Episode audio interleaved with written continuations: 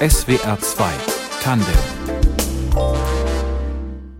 Mein Name ist Anno Wilhelm. Hallo. Sophie Donges sitzt derzeit im ARD-Studio in Stockholm. Sie ist unsere Korrespondentin für Skandinavien. Wir wollen heute über Schweden reden, das Land, in dem sie lebt. Ein Land, das ja für viele von uns ein Sehnsuchtsort ist. Wir haben ganz viele Bilder im Kopf. Wir haben Wälder im Kopf, sehen diese typischen roten Holzhäuser, freundliche Menschen, die einander duzen, die vielen Abenteuer, die man draußen erleben kann. Frau Donges, welches dieser typischen Schweden-Bilder Bilder erleben Sie in Ihrem Alltag?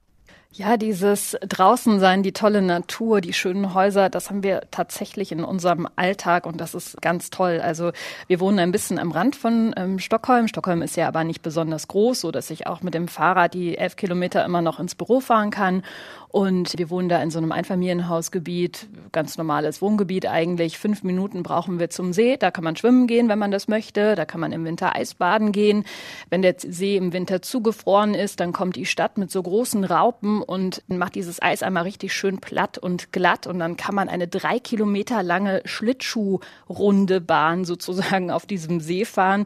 Ähm, es gibt diverse Naturschutzgebiete bei uns um die Ecke und gleichzeitig sind wir so schnell in dieser Stadt, die ja auch so viel Kultur hat und ja, so viel junges Leben auch, so viele Trends, so viel Design. Das ist also, ja, es ist viel wahr an diesem Schweden-Klischee, aber nicht alles.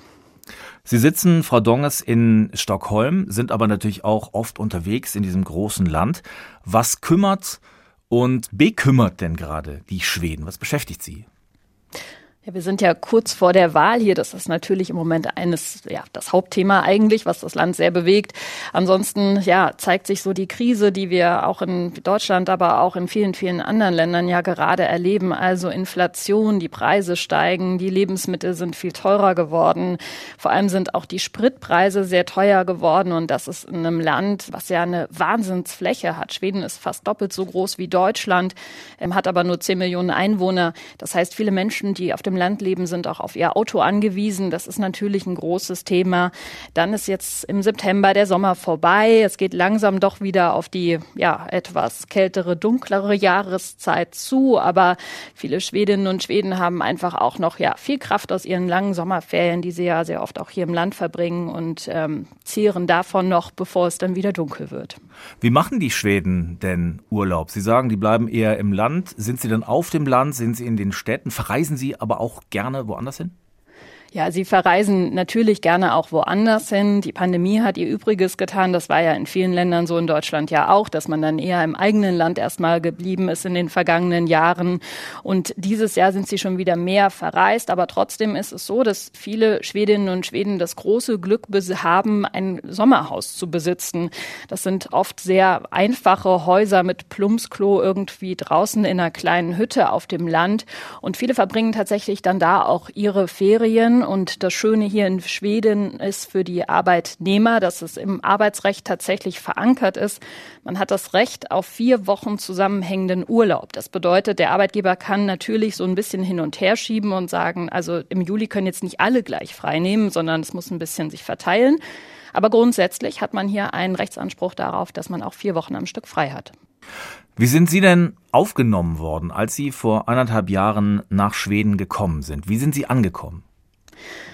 Ja, wir sind mitten in der Pandemie umgezogen. Das hat natürlich ähm, ja insgesamt alles, was wir gerne gemacht hätten, ein bisschen ausgebremst. Also wir hätten gerne gleich am ersten, zweiten, dritten Wochenende alle Nachbarn mal eingeladen. Das ging natürlich damals nicht.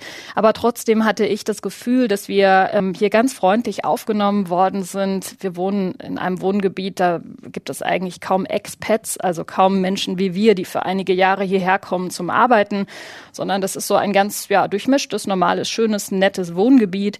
Und ähm, viele waren sehr neugierig und wollten wissen, was wir hier machen. Und die Tatsache, dass ich schon fast fließend Schwedisch sprach, damals, als wir hergezogen sind, mit einem leider inzwischen sehr deutschen Akzent und ähm, der Rest der Familie das aber jetzt auch irgendwie relativ schnell gelernt hat, ja, sind wir einfach, finde ich, gut aufgenommen worden. Also haben Freunde, haben sehr nette Nachbarn, sehr hilfsbereite Menschen kennengelernt. Sie konnten auch deswegen Schwedisch, weil Sie es schon als Jugendliche gelernt äh, haben. Sie waren Austauschschülerin in Schweden. Wie kamen Sie auf Schweden? Das ist ja eher ungewöhnlich, ein Land, dessen Sprache Sie gar nicht gesprochen haben, mit keinem Wort, wenn ich es richtig verstanden habe. Ja, tatsächlich.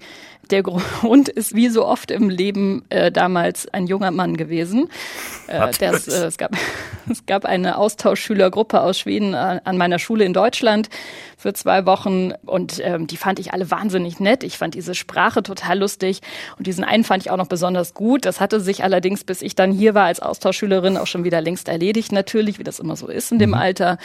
Aber das war so mein Erstkontakt mit Schweden damals und ich habe gedacht, es ist doch viel spannender, eine Sprache zu lernen, die eben nicht Englisch ist, sondern ähm, die vielleicht ein bisschen exotischer ist und vor allem auch in ein Land zu reisen, was man nach dem Jahr ja auch regelmäßig ohne Probleme besuchen kann, weil einfach die Distanz nicht so lang ist.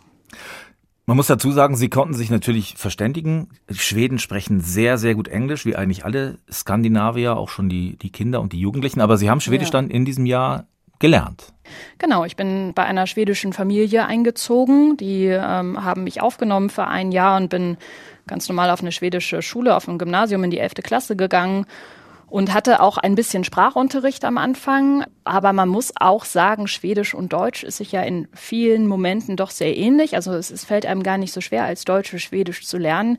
Und ich erinnere es so, dass ich so nach drei Monaten schon sehr, sehr viel sagen konnte. Und am Ende des Jahres war es so, dass wenn ich fremde Schwedinnen und Schweden getroffen habe, die haben dann schon immer gedacht, irgendwas stimmt mit ihr nicht. Vielleicht kommt sie aus dem Norden. Sie hat ein bisschen komischen Akzent.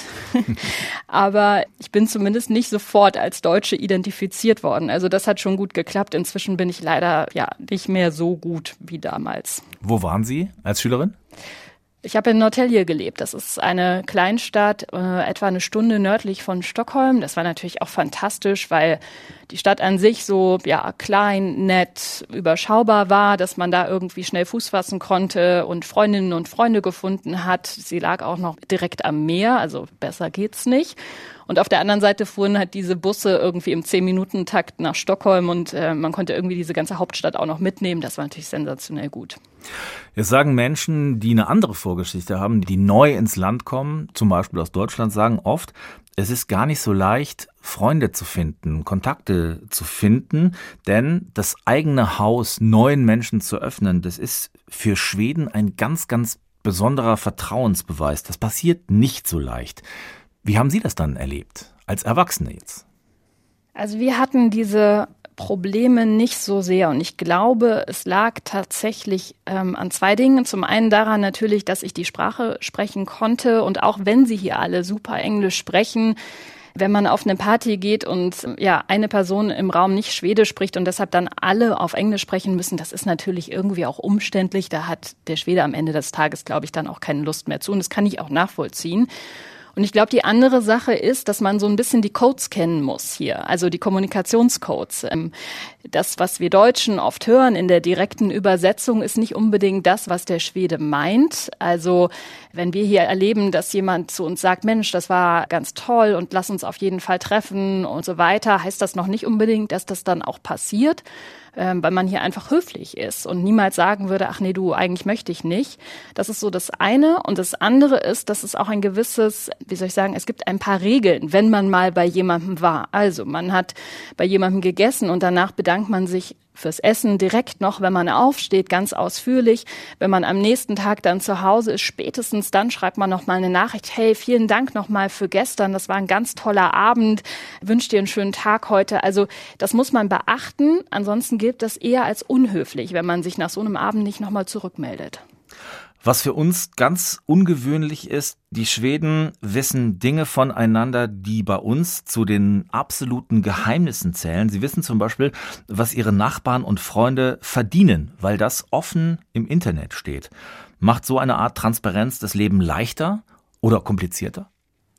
Das macht das Leben leichter, beispielsweise an der Arbeit, weil ich natürlich genau gucken kann, was kriegt eigentlich mein männlicher Kollege im Vergleich zu mir, der doch den gleichen Job vielleicht macht und die gleiche Ausbildung hat wie ich. Dann hat man natürlich ein paar andere Argumente an der Hand und als Arbeitgeber kann man sich dann auch vielleicht schon mal vorab überlegen, ob es sinnvoll ist, die gute alte Gender Pay Gap Tradition in Anführungszeichen äh, fortzusetzen oder ob man dann nicht der Frau vielleicht doch auch mal das gleiche Gehalt eher zahlen sollte. Das ist der eine Vorteil. Der andere Vorteil ist beispielsweise auch in Scheidungsverfahren. Es ist eben schwieriger, hier einfach zu sagen, ich habe im letzten Jahr zu wenig verdient, ich kann dir leider keinen Unterhalt bezahlen. Im Alltag ist es aber nicht so, also zumindest habe ich es noch nie erlebt in einem Zusammentreffen mit anderen Schweden, dass sie sagen, hey, ich habe übrigens geschaut, was du verdienst. Also das macht man eher schon heimlich, so ein bisschen unangenehm ist das auch. Und ich glaube, viele sind auch froh, dass der, den man ausspioniert, keine Nachricht darüber bekommt, wer jetzt gerade mal ähm, das Gehalt gecheckt hat. Ihr Gehalt steht vermutlich nicht im Netz, weil Sie in Deutschland versteuert werden. Genau. Haben Sie schon mal nachgeguckt selber? Ich habe äh, das tatsächlich privat noch nie gemacht bei jemandem, den ich hier kenne, weil ich da sehr deutsch bin und mir das unglaublich unangenehm ist. Ich habe das aber mal für eine Recherche gemacht und ich habe mir einfach eine random Person aus Stockholm ausgesucht, die ich nicht kenne aus dem Telefonbuch und habe bei der mal nachgeguckt, was die verdient. Und ich hoffe, dass ich diese Person auch nie in meinem Leben treffe, weil ich finde es nach wie vor einfach unglaublich unangenehm. Man dringt so in die Privatsphäre von Menschen ein. Das, ja, das fällt mir schwer. Sie sind mit Familie nach Schweden gezogen mit zwei Kindern und Sie erleben den Umgang mit Kindern ganz anders. Wie ist der? Ja, der Umgang mit Kindern finde ich ist sehr wertschätzend. Hier zum Beispiel in der Schule erlebe ich das, auch beim Sport. Beide Kinder bei uns spielen zum Beispiel Fußball. In Deutschland das Training von unserem Sohn, das bestand irgendwie, finde ich, immer so aus unheimlich viel Rumgeblöke und Geschreie von dem Trainer, was sie jetzt alles falsch machen und das jetzt mal laufen sollen und da, da, da, da. Und das ist hier anders. Also Fußballtraining ist hier unheimlich kindgerecht, ähm, spaßorientiert. Ähm, die sollen auch alle möglichst möglichst alle Positionen spielen und am Ende des Tages wird auch gar nicht gesagt, wie ist denn das Spiel jetzt ausgegangen, sondern wir sollen als Eltern die Tore gar nicht mitzählen, wir sollen auch nicht am Spielrand stehen und sollen einzelne Spielerinnen und Spieler anfeuern, sondern wir sollen immer nur die Mannschaft in den Mittelpunkt stellen. Also da ist der Grundgedanke ein anderer, wobei man am Ende des Tages sagen muss, die Fußballtrainerin unserer Tochter zum Beispiel, die schreibt in die Eltern-WhatsApp-Gruppe sehr wohl immer die Ergebnisse rein und da merkt man schon auch, also so ganz äh, ohne Ambition ist die Frau nicht im Gegenteil. Also die hat Großes vor mit diesen Mädchen. Aber so im Umgang mit den Kindern ist es eben anders. Ich empfinde so diese Pädagogik im Alltag manchmal als sehr angenehm. Also Kinder werden in der Öffentlichkeit sehr selten zurechtgewiesen im Sinne von, jetzt sei mal nicht so laut und nicht so wild. Das kenne ich hier fast nie. Manchmal finde ich es aber auch ein bisschen grenzenlos. Also man lässt ihnen schon sehr, sehr viele Freiheiten. Ja, da sind wir ein bisschen deutscher, glaube ich, zu Hause in unserer Erziehung. Aber so insgesamt ist es schon, man hat hier als Kind ähm, viele Möglichkeiten. Es gibt zum Beispiel wahnsinnig günstigen Musikunterricht, der staatlich gefördert wird. Es gibt tolle Sommerfreizeiten, wo unsere Kinder für ja, einen Appel und ein Ei hier auf Schereninseln irgendwie die Woche ihres Lebens verbringen können. Vielen Kindern im Land geht es hier sehr gut, nicht allen, aber sehr vielen. Frau Donges, ich bin einem Wort begegnet, als ich vor ein paar Jahren selber in Schweden war das ich besonders fand, aber nie so richtig verstanden habe. Lagom. Lagom ist ein Wort, das schwedische Freunde benutzen, wenn es um sowas geht wie, so habe ich es verstanden, bisher die Kunst des Mittelmaßes. Also ein Wort, das bei uns eher negativ besetzt ist, Mittelmaß, beschreibt ein sehr typisches schwedisches Lebensgefühl. Wie würden Sie das erklären? Ich finde, Sie haben das super erklärt, ehrlich gesagt. Also äh, mittelmäßig ist nämlich in Schweden überhaupt nichts Schlechtes, weil das bedeutet einfach nur nicht zu viel, nicht zu wenig, eben genau richtig. Der Sommer, der war lagom warm, also der Sommer war genau richtig warm. Es war ein bisschen kühl, aber auch irgendwie schön und das ist für den Schweden eigentlich was ganz Positives. Und dieses nicht zu viel, nicht zu wenig, das spiegelt sich in so ganz vielen Bereichen auch im Alltag wieder. Also angeben zum Beispiel, so mit Leistung angeben, prahlen, das herausstechen, das ist hier völlig verpönt, das sollte man nicht machen. Im Gegenteil, das Leben ist eigentlich so komplett auf so eine Konsenskultur aufgebaut. Alle dürfen, alle sollen mitreden. Das geht bei vielen Meetings im Job los, wo auch jeder gefragt werden will, wenn es um Veränderungen geht zum Beispiel. Und so Kleinigkeiten wie sich darauf zu einigen, äh, an welchem Tag man einen Schwimmkurs bucht, um jetzt mal aus meinem Alltag was ja. zu erzählen, die sind auch irgendwie sehr konsensgeprägt und Lagom. Also wir hatten, äh, das Beispiel ist so, dass wir am Wochenende, am Sonntag einen Schwimmkurs hatten mit zwei Freundinnen meiner Tochter und wir Eltern fanden diesen Termin total blöd, weil der ganze Sonntag irgendwie nur mit diesem Schwimmkurs schon völlig verplant war. Dann sollte der nächste gebucht werden und wir hatten so in Gesprächen eigentlich am Beckenrand schon beschlossen, der Mittwoch wäre doch ganz gut. Dann standen die Kurse also jetzt im Netz, man musste sich anmelden. Und dann ging eine WhatsApp-Gruppe los und ich habe gedacht, das kann nicht wahr sein. Der erste Mensch schrieb rein, ja Mensch, die neuen Kurse sind da, es wäre doch toll, wenn die Mädchen zusammen weitermachen können. Und ich dachte, naja, ist doch längst klar.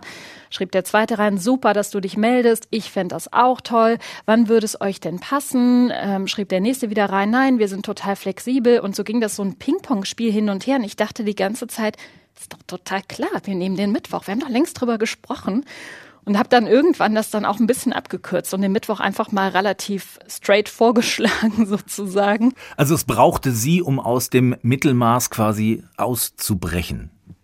Ich glaube, wahrscheinlich hätten die anderen beiden, das waren die Väter von den anderen beiden Freundinnen, ich glaube, die hätten das auch locker ohne mich geschafft. Aber ich habe einfach nur gedacht, ich habe keine Zeit. Das dauert mir jetzt zu lang. Prägt denn dieses Lagom-Prinzip auch Ihr eigenes Leben? Verändert sich Ihr Alltag auch nach diesem Prinzip? Es gibt noch so einen schönen Satz hier, der passt auch, finde ich, so ein bisschen zu dieser Gelassenheit, erstmal alles auf sich zukommen zu lassen und vielleicht jetzt auch nicht immer so nach dem Besten zu streben. Das ist nämlich dieser Satz, es wird sich schon lösen, die löst das, ey. Also das sagt der Schwede gefühlt ständig. Und das heißt eigentlich nur abwarten und irgendwie aussitzen vielleicht auch und irgendwie werden wir das dann schon geschaukelt kriegen und halt jetzt nicht direkt in die Diskussion, Problemlösung, vielleicht auch in einen Konflikt zu gehen. Und das sorgt so insgesamt, finde ich, im Alltag zu eigentlich zu zwei Sachen, nämlich manchmal auch bei mir zu einer wirklichen Entspannung, dass ich denke, ah ja, wird sich schon lösen, wird schon irgendwie, hat sich ja, es ging ja hier irgendwie auch immer weiter. Und dann gibt's aber auch so Punkte, wo ich denke, boah, ich möchte jetzt einfach eine Lösung und ich habe jetzt auch eigentlich keine Lust auf so ein Aussitzen und diese Konsenskultur, sondern jetzt lasst uns mal zum Pott kommen. Was ich ganz spannend fand, ich war in Schweden, wir waren in, ich glaube, in Skansen, also in einem großen äh, Park äh, in Stockholm. Da war eine Riesenschlange vor so einer Bude, wo es was zu essen gab. Und in der Bude war ein totales Chaos. Da haben drei Menschen haben Bestellungen entgegengenommen und hinten hat einer versucht, die abzuarbeiten. Das konnte nicht funktionieren. Das war ganz, ganz klar. Mich hat das wahnsinnig gemacht. Aber in dieser langen Schlange hat überhaupt niemand gemeckert oder so. Die standen alle freundlich und verständnisvoll an und warteten eben auf ihr Essen, was dann irgendwie ich, eine Stunde gedauert hat oder so. Aber da sagte eben ein Freund, das ist Lager. Wir würden nicht aus dieser Reihe rausgehen, nach vorne gehen, meckern und sagen, was ist denn das für ein Quatsch hier? Ja, genau das ist es. Also innerlich haben die sich alle wahnsinnig aufgeregt, die Schweden. Das glaube ich schon oder zumindest sich ein bisschen geärgert. Aber man würde das niemals sagen. Also Beispiel ist auch äh, Busfahren in Stockholm. Die Touristen, die das nicht wissen, die verstehen dieses Schlangensystem hier manchmal nicht, weil die Leute jetzt nicht alle wieder an der Perlenkette aufgereiht sind, aber man weiß schon ziemlich genau, wer vor einem an der Bushaltestelle stand und da drängelt man sich auch nicht vor. Das machen Touristen doch gerne. Da ist ja so ein bisschen, ne, wir wollen schnell einen Platz und wer zuerst drin ist, hat Glück. Äh, die Haltung und da würde auch der Schwede oder die Schwede niemals was sagen, aber das empfinden die als höchst unangenehm auch und ähm, ja, das macht man einfach nicht hier. Sie sind in der Corona-Krise nach Schweden gezogen als Korrespondentin mit Familie. Schweden ist ja einen ganz eigenen Weg gegangen in der Pandemie. War dieser Weg auch Lagom? Also wenn man die Schwedinnen und Schweden fragen würde, glaube ich, würden sie sagen, ja, wir haben so ein Mittelmaß gefunden. Ne? Also einerseits konnten wir gut weiterleben und haben eben so viele Einschränkungen wie nötig in Kauf genommen.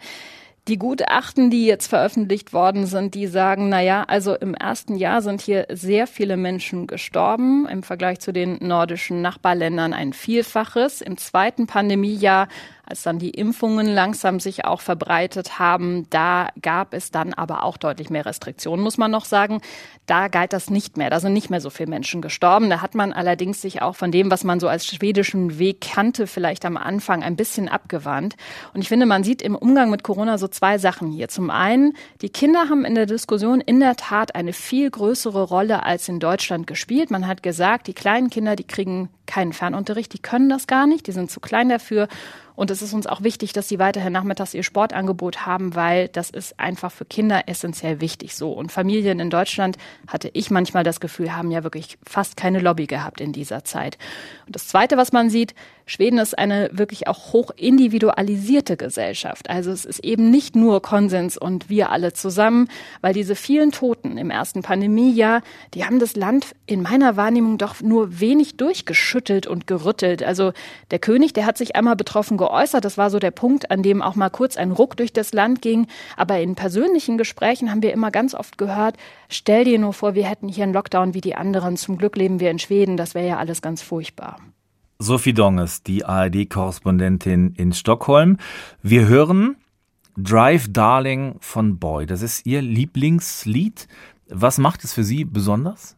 Ja, es ist tatsächlich eins meiner Lieblingslieder. Ich finde Boy ist eine fantastische Band und ich habe es jetzt gewählt für diese Sendung, weil Drive Darling ja auch ähm, ja, davon handelt, wie es ist, so ins Ungewisse zu fahren, äh, neuen Lebensabschnitt zu beginnen. Und da steht ja auch so ein bisschen so für den Aufbruch in so ein Corrie-Leben, wo man ja auch nicht genau weiß, wie werden jetzt eigentlich die nächsten fünf Jahre für mich und für uns als Familie. You close the door and start the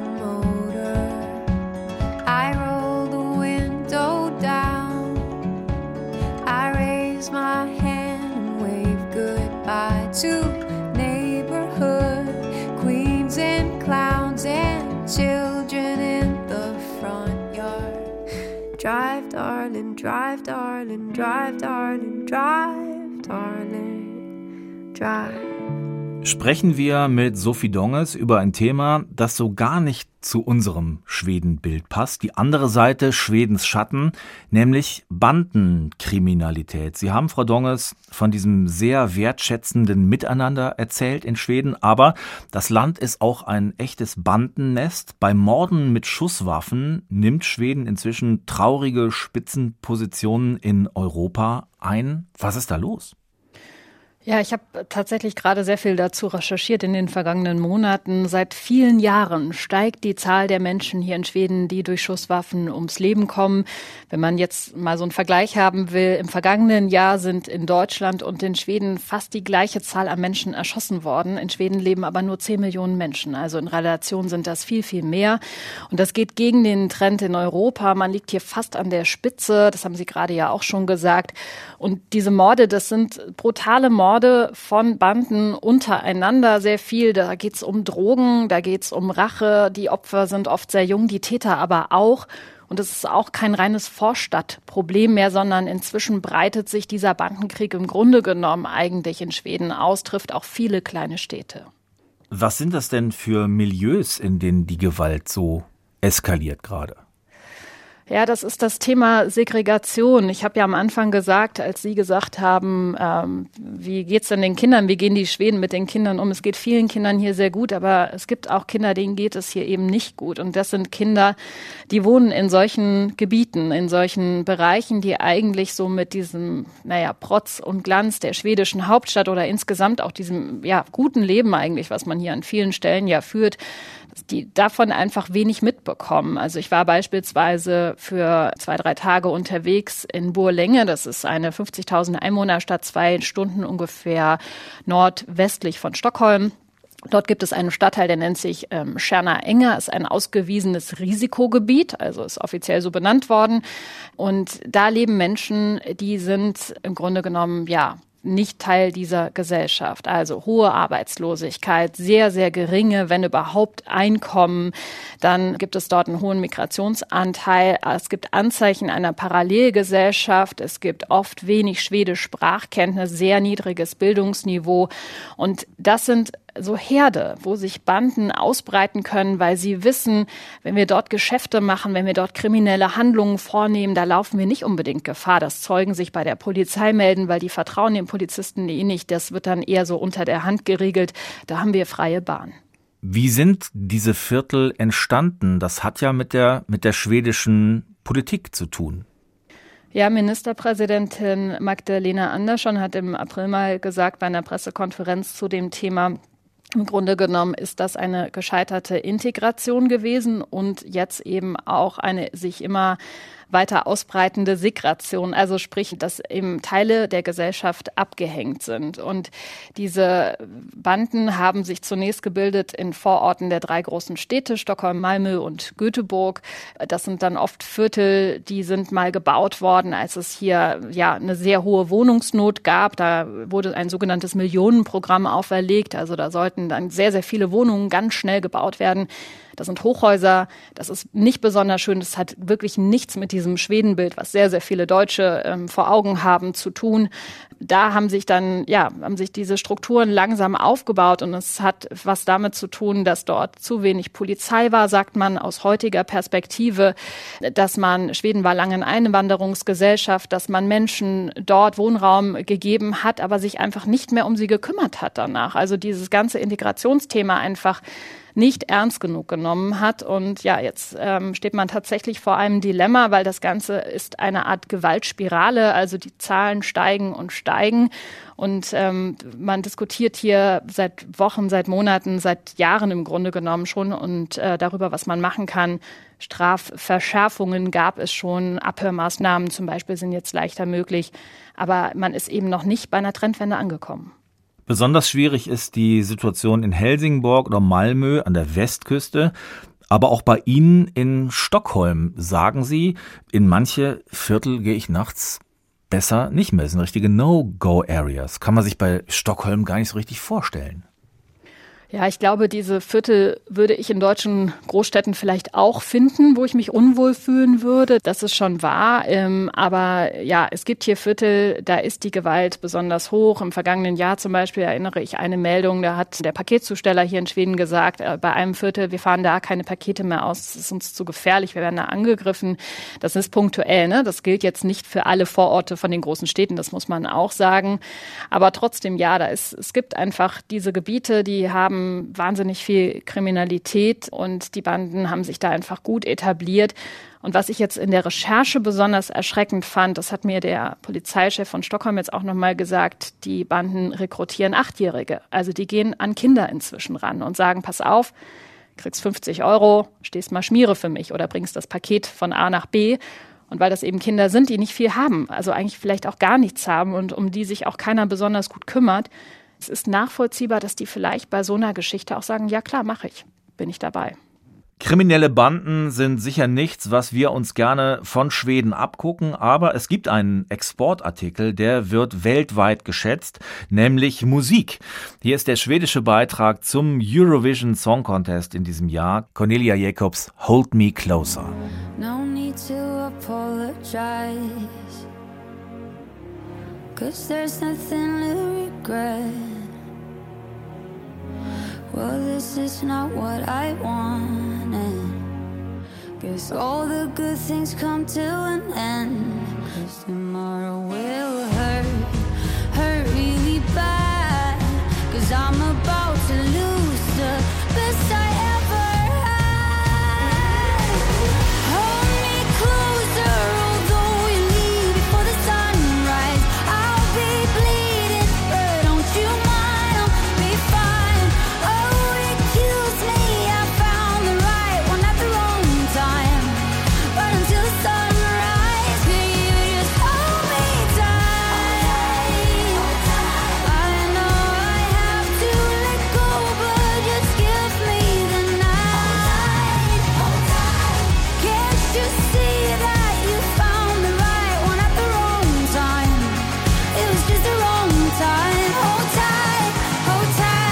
Hold Me Closer. Cornelia Jacobs. Vierter Platz beim Eurovision Song Contest, damit ein weiterer erfolgreicher Musikexport aus Schweden.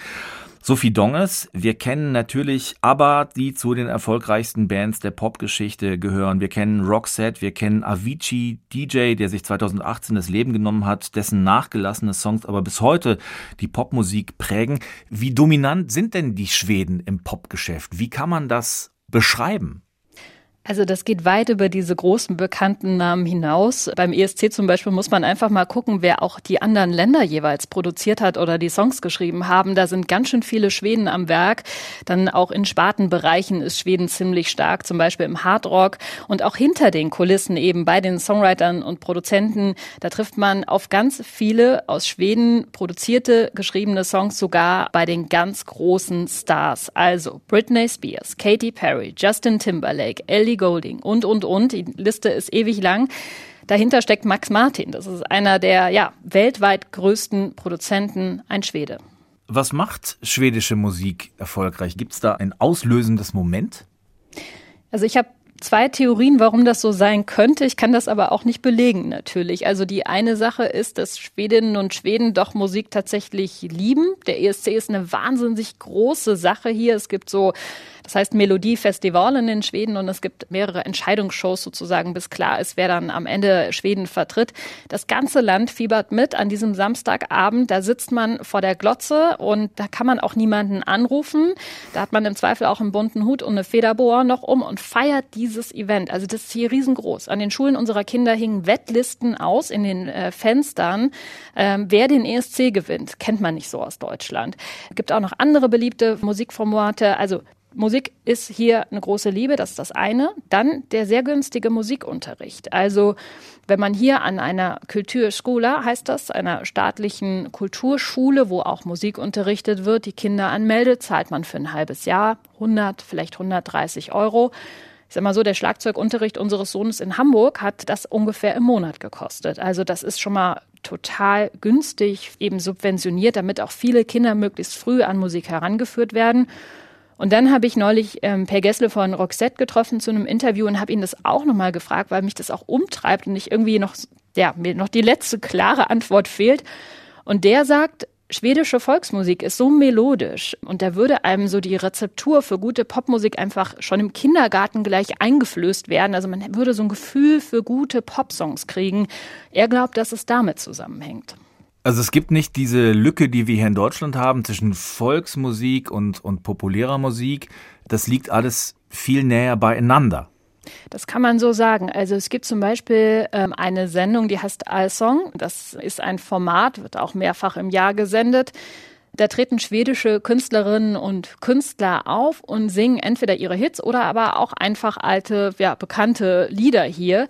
Und das Publikum von weiß ich nicht, 10 bis 80 wahrscheinlich ungefähr, sitzt da, singt mit, hat den Spaß seines Lebens und feiert das richtig ab. Also man ist ja sowieso ein bisschen, oder nicht nur ein bisschen, man ist ganz schön stolz auf das Land hier und auch stolz dann eben auf seine Künstler. Es ist viel Wertschätzung dahinter und ähm, ja, die Schweden genießen das, die mögen das sehr gerne. Dazu passt, was Sie gerade sagten über den ESC-Beitrag. Wir in Deutschland, wir neigen ja dazu, unsere Künstler dann mit so einem gewissen Zynismus loszuschicken ja. und zu sagen, ah gut, das wird wieder letzter, vielleicht, wenn wir Glück haben, vorletzter Platz. Das ist in Schweden gar nicht so. Ne? Das Land versammelt sich wirklich hinter seinen Künstlern und schickt sie mit, mit Werf los. Ja. Und ich muss auch sagen, diesen deutschen, also ich vermisse wirklich viel, aber diesen deutschen Zynismus. der kann mir wirklich gestohlen bleiben. Also das ist echt super angenehm hier. Ähm, jetzt bei der letzten ähm, ja, Vorentscheidung, da gab es zum Beispiel so eine Band, das waren so Altherren, die haben eigentlich, also musikalisch betrachtet war es eine ganz furchtbare Nummer. Aber es hat gute Laune gemacht und die hatten Spaß und auch die werden nicht in Grund und Boden geschrieben am nächsten Tag und man regt sich wahnsinnig auf, sondern es ist eher so, dass alle da sitzen mit ihrer App und abstimmen und Herzchen verteilen. Das macht man über so eine App. Und natürlich, äh, ja, gewinnt am Ende einer oder eine in diesem Fall. Aber trotzdem, man äh, macht den Rest einfach nicht so schlecht. Das ist wirklich was, was wir uns, finde ich, in Deutschland manchmal ein bisschen, bisschen abgewöhnen sollten. Den deutschen Zynismus, den vermissen Sie nicht. Was vermissen Sie denn aus Deutschland gerade in Ihrer Zeit in Schweden? Ich vermisse Brot. Also das ist, glaube ich, aber auch sehr deutsch, egal wo man ist. Aber ich, also ich mag wirklich, die schwedische Küche ist toll und vieles mag ich sehr, sehr gerne, aber sie können kein Brot. Es geht einfach nicht. Und ich backe seit anderthalb Jahren trotz Vollzeitjob äh, und Familie oder backen wir, nicht ich nur, äh, backen wir unser Brot tatsächlich selber, weil das geht. Ja, das geht leider nicht. Das vermisse ich und dann persönlich vermisse ich natürlich Familie und Freunde, das ist ja ganz klar. Und am Ende des Tages ist es ja immer so, auch wenn man gut integriert ist in so eine Gesellschaft und wenn man Kontakte hat und Freundinnen und Freunde auch hat, man bleibt der Ausländer oder die Ausländerin. Also auch das finde ich schon irgendwie bemerkenswert. Das ist einerseits ganz schön, weil man so eine bisschen beobachtende Perspektive manchmal noch hat von außen auf die Welt. Aber mir fehlt natürlich so ein bisschen die deutsche Kultur, die ich einfach so intus habe, dass ich eben dieses nicht darauf achten muss aktiv, dass ich irgendwas zwischen den Zeilen nicht verpasse. Das fehlt mir schon. Ahnen Sie jetzt schon, was Sie am Ende Ihrer Korrespondentenzeit mitnehmen werden aus Schweden? Also was ich hier anders mache als in Deutschland ist, ähm, wir gehen tatsächlich noch viel mehr vor die Tür. Und zwar warten wir nicht darauf, bis das Thermometer irgendwie 23 Grad abends anzeigt, um dann mal äh, draußen ein Abendessen einzunehmen, sondern man kann sich halt einfach gut anziehen und dann kann man auch schon bei 15 oder 16 oder 17 Grad draußen sitzen und es ist so viel schöner, es ist so viel Lebensqualität, finde ich. Und ähm, ich hatte noch nie in meinem Leben so viele Outdoor-Klamotten wie hier. Die braucht man hier auch, auch wenn man, vor allem wenn man Fahrrad fährt immer. Das ist eine Erkenntnis für mich. Gute Klamotten, das sagt man ja im Deutschen auch, ne? Es gibt kein schlechtes Wetter, nur schlechte nur Kleidung, schlechte aber Kleidung. das stimmt wirklich. Ja man kann bei schlechtem Wetter schon draußen sitzen und es macht was mit einem. Das ist eine, ja, das ist ein, ein großes Learning gewesen für mich. In SWR2 Tandem war das die ARD-Korrespondentin in Schweden, Sophie Donges. Frau Donges, ganz herzlichen Dank. Ich bedanke mich, hat viel Spaß gemacht. Mein Name ist Anno Wilhelm.